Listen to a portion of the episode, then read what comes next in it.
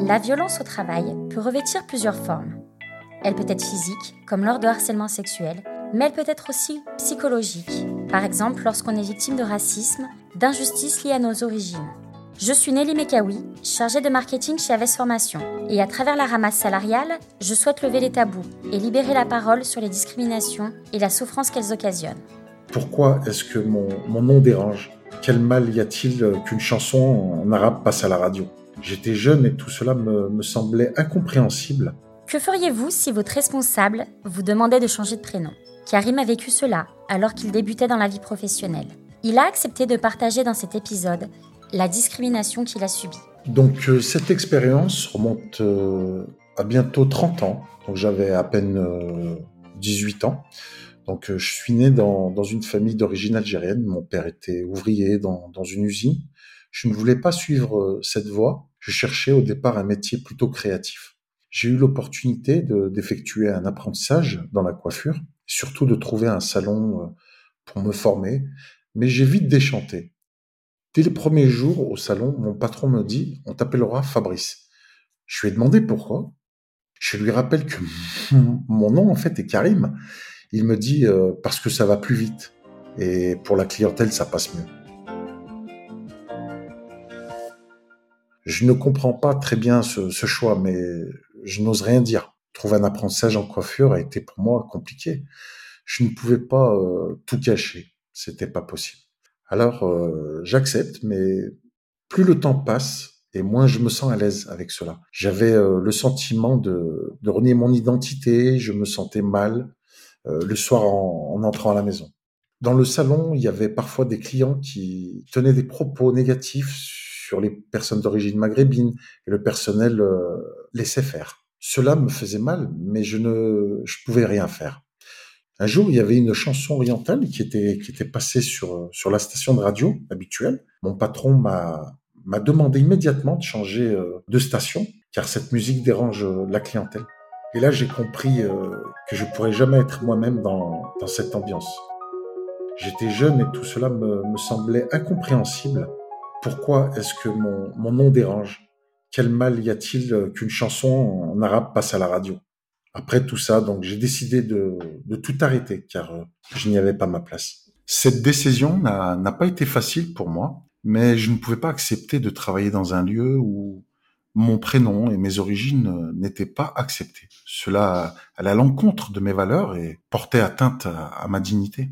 Je n'ai pas tenté de trouver un autre salon pour poursuivre mon, mon apprentissage car j'avais déjà rencontré beaucoup de difficultés pour obtenir celui-ci et je me disais que c'était peine perdue. Il y a 30 ans, on m'embauchait pas beaucoup de jeunes euh, d'origine maghrébine dans la coiffure. J'ai ensuite travaillé en tant que saisonnier dans l'hôtellerie-restauration, puis j'ai eu besoin de, de, me stabiliser professionnellement et c'est ainsi que j'ai rejoint la sécurité privée. Non pas par passion, mais c'était un secteur qui, qui, accueillait bras ouverts des personnes issues de, de l'immigration. Cela fait plus de 20 ans que, que je travaille dans ce secteur. Aujourd'hui, je pense que, que, certaines choses ont évolué, mais il persiste quand même euh, de la discrimination envers des personnes d'origine étrangère, surtout dans certains secteurs d'activité. J'ai une pensée pour toutes ces personnes, car je, je sais que cela ne doit pas être facile pour eux au quotidien. Certains jeunes ayant fait de longues études songent parfois à, quitter même la France dans l'espoir d'accéder plus facilement à, à un emploi qui, qui mérite. Je souhaite sincèrement qu'un jour toutes les, tous les préjugés envers les personnes d'origine étrangère disparaîtront. J'espère que mes filles ne seront pas confrontées au racisme et à la discrimination lorsqu'elles débuteront leur vie professionnelle. Elisabeth Chaudière, dirigeante d'Equiwork, organisme spécialisé dans la prévention des violences au travail, revient sur le témoignage de Karim. Quelles conséquences pour la victime et pour l'entreprise? Quels sont les recours? La situation de Karim euh, qui, vit euh, là du racisme du quotidien au travail il y a 30 ans, euh, c'est une situation qu'on qu pourrait hum, retrouver encore aujourd'hui. En fait, le racisme du quotidien au travail, c'est toujours une réalité. Le racisme est toujours présent sous différentes formes. Ça peut être des propos, des attitudes, des gestes en rapport avec la culture réelle ou supposée de la personne à, à qui cela s'adresse. Par exemple, aujourd'hui, ça pourrait être le fait de ramener quelqu'un ou quelqu'une en permanence à ses origines. par exemple, lui dire tu viens d'où? La personne répond de Grenoble. Non, mais tu viens d'où en vrai? En supposant que sa couleur de peau ou son nom bah, faisait qu'on pouvait se permettre de lui demander au bout de quelques minutes d'où elle vient, de parler de ses origines, alors que ça fait pas forcément sens avec quelqu'un qu'on connaît peu ou pas. Ça, c'est vraiment une réalité que vivent souvent les personnes que l'on racise, hein, les, les personnes qui sont victimes de racisme, à qui on va se permettre de fixer sur une caractéristique de l'individu ou alors des réflexions dévalorisantes comme elle est bien éduquée pour une arabe par exemple. Tout ça, c'est des, témoignages, des situations qui sont assez récentes, qu'on peut retrouver notamment sur, sur les réseaux sociaux. Il y en a certaines que je vous ai citées qui viennent du compte Instagram, je pense que c'est Instagram et pas Twitter, mais je suis plus sûre, Balance ton agency le fait de d'imposer à un salarié de changer son prénom, évidemment, est interdit. c'est comme nier son identité et, comme le dit Karim, c'est porter atteinte à, sa dignité, en fait. Hein. Dans la loi, c'est ce qu'on appelle le harcèlement à caractère discriminatoire. Donc, sur la base d'un motif prohibé, là, en l'occurrence, la race supposée, on va porter atteinte à la dignité. Et donc là, c'est vraiment le cas. Hein. Demander à quelqu'un de ne pas porter son prénom, c'est effectivement ce qu'on appelle du harcèlement discriminatoire et c'est interdit par la loi. Et les violences de manière générale, elles ont des conséquences sur les victimes, perte de confiance en soi, mauvaise estime de soi, démotivation, isolement, jusqu'au mal-être, la dépression, etc.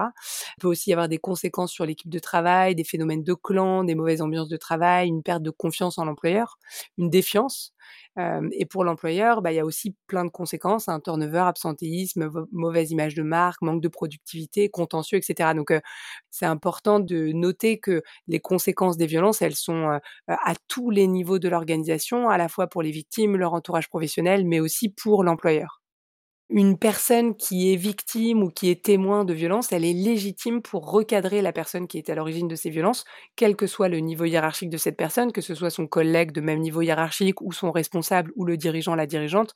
Alors j'ai conscience qu'il est beaucoup plus difficile de recadrer quelqu'un qui est tout en haut de la hiérarchie, mais on est tous légitimes pour dire qu'un propos, euh, un geste, une attitude n'est pas approprié, n'a pas lieu d'être, est interdite par la loi. Il existe autant de façons de réagir que de personnes. L'idée n'est pas de culpabiliser euh, surtout pas les en revanche, effectivement, ne surtout pas rester seul. Les violences, elles sont interdites par la loi, elles n'ont pas lieu d'être et donc elles doivent être signalées.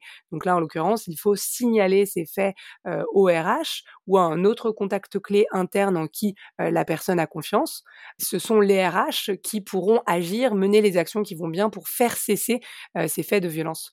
Et par ailleurs, on, peut noter aussi, et ça c'est important, que les managers, ils, ils sont des représentants de l'employeur et en tant que représentants de l'employeur, ils engagent la responsabilité de celui-ci s'ils n'agissent pas lorsqu'ils sont témoins de violence ou lorsqu'on leur relate des faits de violence, que ce soit des faits racistes, sexistes, homophobes, grossophobes, etc., etc.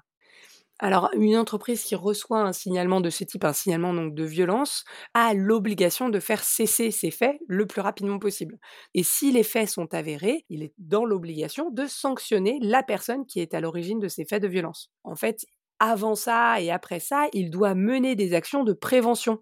Euh, donc il doit sensibiliser l'ensemble de ses collaborateurs, collaboratrices. L'idée, c'est que chacun, chacune soit capable d'identifier les violences dans ses propres comportements et dans ceux des autres. Donc afin d'abord d'être exemplaire et de recadrer les comportements qui sont de l'ordre des violences autour de, de, lui ou d'elle. Et par ailleurs, il doit former ce qu'on appelle son personnel clé. Donc, euh, il doit former le personnel RH à savoir prévenir, détecter, accueillir la parole de victime, mais aussi traiter des signalements. Il doit former ses managers qui ont des obligations particulières. Et voilà, de manière générale, on est tous et toutes concernés par les violences. Tout le monde doit savoir agir face à ces violences la loi sur le harcèlement discriminatoire, c'est une loi qui est peu connue ou dont on parle pas beaucoup. On parle du, harcèlement moral à caractère discriminatoire, mais le harcèlement discriminatoire, c'est finalement, disons l'agissement sexiste, hein, le fait d'avoir un propos basé sur le sexe qui va dévaloriser, inférioriser, etc et ben, le harcèlement discriminatoire, c'est un peu la loi chapeau. Et donc, sous le harcèlement discriminatoire, on a l'agissement raciste, homophobe, grossophobe, etc. Mais aujourd'hui, c'est vrai que les employeurs vont plutôt axer leurs actions de prévention sur les agissements sexistes et on va peu ou moins souvent parler de racisme et d'homophobie au travail.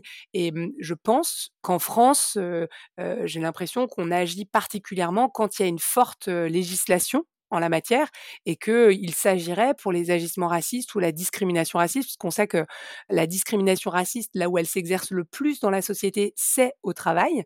Bah, il s'agirait de renforcer ces lois, en fait. Hein. Voilà, c'est vraiment l'idée, puisque finalement, l'agissement sexiste qui date de 2015, il est, venu renforcer le harcèlement discriminatoire qui existait déjà. Donc, euh, pourquoi ne pas légiférer l'agissement raciste, etc., etc. Euh, voilà, parce qu'aujourd'hui, effectivement, moi, ce que je note, c'est qu'il y a certains euh, employeurs pour des raisons euh, qui sont les leurs, sont moteurs, sponsors, veulent faire des actions, mais euh, c'est plus de leur propre initiative, j'ai l'impression, que parce que la loi les pousse à. Vous venez d'écouter La Ramasse salariale, le podcast du monde de l'entreprise. Si cet épisode vous a plu, rendez-vous tous les mercredis sur Apple Podcasts, Spotify ou Podcast Addict pour découvrir un nouveau récit sur le monde du travail. D'ici là, si vous avez des questions ou un témoignage à nous livrer, retrouvez-nous sur nos réseaux sociaux ainsi que sur notre site internet aves-formation.com.